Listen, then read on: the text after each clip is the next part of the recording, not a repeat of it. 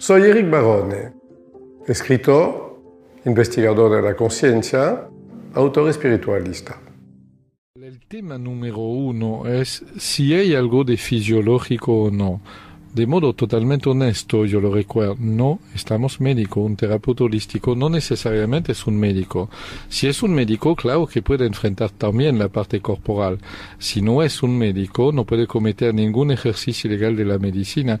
Los códigos de ética y el código penal justamente proteja al paciente de todos estos practicantes charlatanes que pretenden lo que no es. Si un problema es fisiológico, pertenece al cuerpo médico de tratarlo. Por este existe un eh, sexólogo especialista en este tema. Para nosotros es capital de, obligar a la persona, si no lo hizo anteriormente, a hacer todos los exámenes necesarios al respecto. Entonces, esta parte corporal la descartamos. Tenemos, por ejemplo, un hombre con dificultad eréctil y se supone que ya hizo los exámenes médicos que corresponden y viene a visitarnos porque médicamente no tiene nada. Evidentemente, por descarte, si el problema no es médico, entonces puede ser psicológico, puede ser bioenergético, puede ser espiritualista, puede ser relacional. Si el supongamos, además en general tenemos gente que ya pasaron por el médico, ya pasaron por el psicólogo y también ya pasaron por el sacerdote y finalmente ninguno de los tres resolvió el problema. Este es la persona tipo que ya probó todo, ya intentó todo y no encontró solución. Esta es la persona habitualmente con la cual nosotros empezamos. La terapia holística es la más abarcativa de todo y es una terapia que va a tener, como siempre, empezar a plantear el diagnóstico, descubrir el origen, la etiología real del problema que tiene la persona. No olviden que en Harvard anualmente los seguidores del Dalai Lama se juntan con los científicos más adelantados para meter en común conocimientos, los más antiguos con los conocimientos más modernos. Dense cuenta que de un país que es que, que creó también la medicina moderna con la, toda la alta tecnología y los, eh, los eh, médicos sobre piedestal que estaban totalmente seguros que aparte de la medicina no había nada, inteligentemente este mismo país que ha, generado, que ha generado también todo este orgullo de la profesión médica es también el primer a hacer un puente oficial entre lo más antiguo de las medicinas orientales y lo más moderno de la tecnología moderna. Se recuerdan cuando siempre explicaba que el problema de la civilización no es su tecnología, es su insuficiencia de tecnología.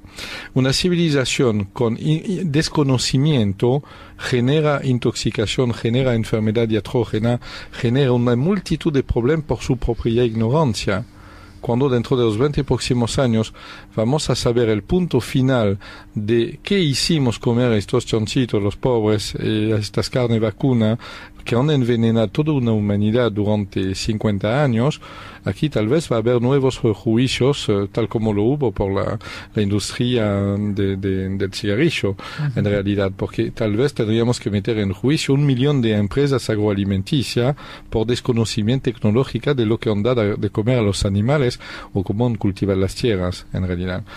Entonces, el origen verdaderamente es el tema esencial. Si el problema es de tipo bioenergético, es decir, inhibición recíproca, un ejemplo, yo hablo de, un caso masculino. En general, las personas que consultan son mucho más hombres por casos de impotencia, en general. Eh, si el problema es debido a una agresión parapsíquica de una persona sobre el chakra sexual del paciente, es indispensable que él aprenda a descubrirla, anularla, sentirla venir esta agresión y anularla, porque este es un inhibidor tan grande que puede destruir completamente la actividad sexual de una persona. ¿Sabe cuántas, cuántos hombres han perdido la capacidad de, de tener relaciones por la maldición de una ex esposa, por la maldición de una persona, de una novia, eh, lo que sea, una sola maldición, un celo, son energía de muerte que van a plasmarse sobre el chakra sexual y lo inhiben. La energía de muerte es como un hongo venenoso, invisible, que se plasma en el centro energético y aspira a la energía de vida que él contiene. Evidente que termina con una enfermedad de este tipo, en realidad. Puede ocurrir que el problema sea psicológico. El problema es que un hombre que tiene esposa o lo que sea, no puede esperar cinco años. sin, sin certificado de garantía, necesita una terapia breve o tal vez ya viene de 5, 6 o 10 años de análisis y no se resolvió nada. Sufre, el tiempo juega en contra, son momentos de vida que se escapan, que se diluyen. Cuando miramos nuestra vida tenemos la impresión de una montaña de hielo. Al inicio es una montaña, a la mitad de la vida es una loma y al final es un riachuelo. Entonces nos damos cuenta que este se derrite, la vida se derrita y ocurre que, que la sexualidad no podemos perder 10 años cuando queremos vivenciarla en lo mejor de nuestra edad. Entonces justamente estas personas, la, la angustia de una terapia larga que no tiene garantía de llegar al fin, se justifica esta angustia. ¿Y sabe por qué la terapia clásica no llega a llegar al fin? Es que su herramienta analítica son los test, son las conversaciones, son las observaciones del paciente, y todo este para qué? Para intentar de obtener datos y compararlos con conocimiento aprendido en la facultad, presentado por los, los, grandes autores de la psicología, y ver si hay una correspondencia entre los dos. No es el camino real de investigación del hombre. El hombre neuronal, el paciente impotente que sufre o que tiene cualquier otra enfermedad, tenemos que investigarlo con nuestro cerebro bioenergético. Porque nuestro cerebro neuronal es un cerebro de tres dimensiones que acepta la división pasado, presente y futuro y que es sordo, ciego, discapacitado y retrasado porque vivimos en tres dimensiones segundo tras segundo. El cerebro bioenergético es gigantesco porque nos comunica con todo el cosmos, capta y registra todas las energías más infinitesimal que ningún aparato en el mundo puede controlar o registrar. Nuestro cerebro bioenergético puede hacerlo.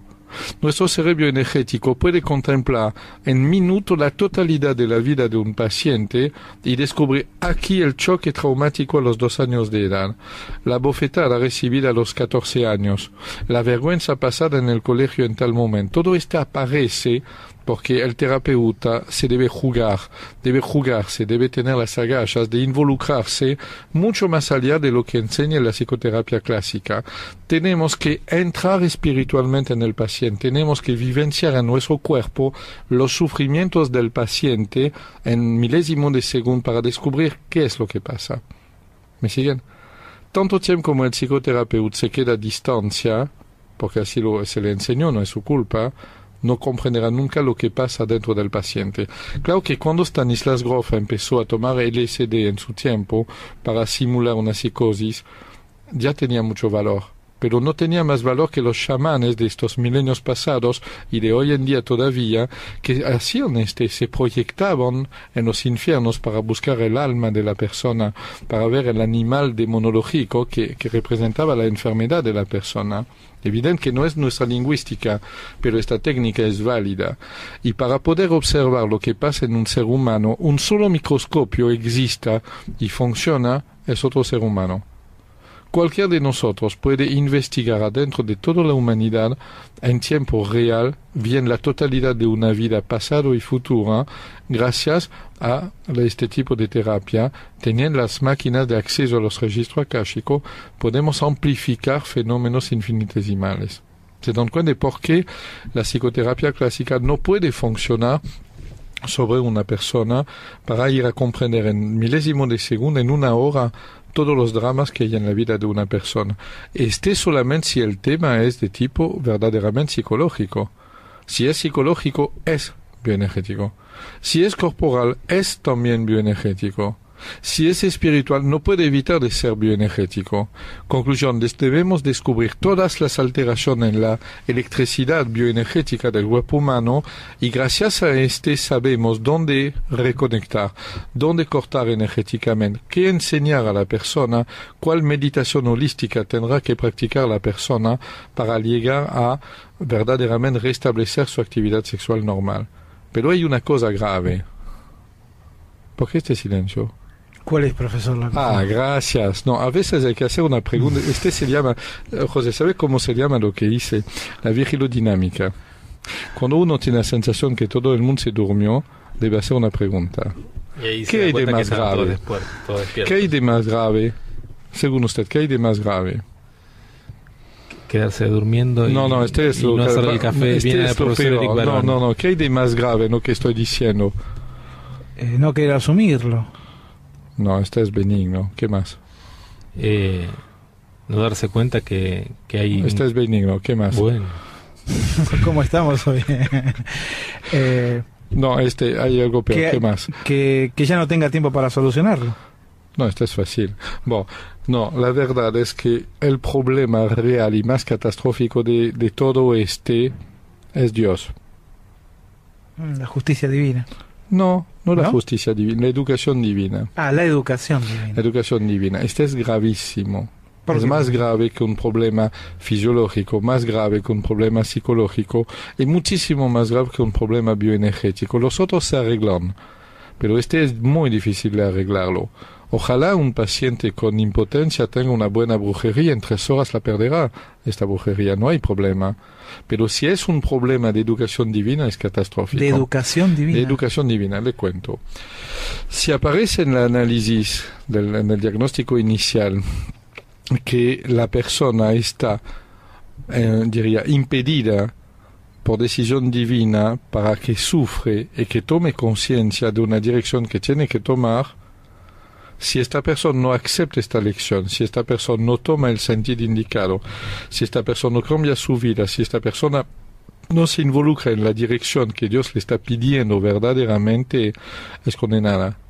Es decir, empieza con una impotencia una frigidez y irá hacia tal vez un cáncer y terminará, Dios sabe cómo. En realidad es terrible lo que estoy diciendo, pero este gran Dios de amor, este gran Dios todopoderoso, todo lo que sabemos de Dios, en realidad a veces se resume en exterminar al hombre que no quiere progresar.